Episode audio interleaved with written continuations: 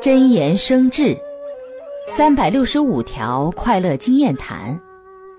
三百二十九，由于所受的教育、自身知识面的狭窄、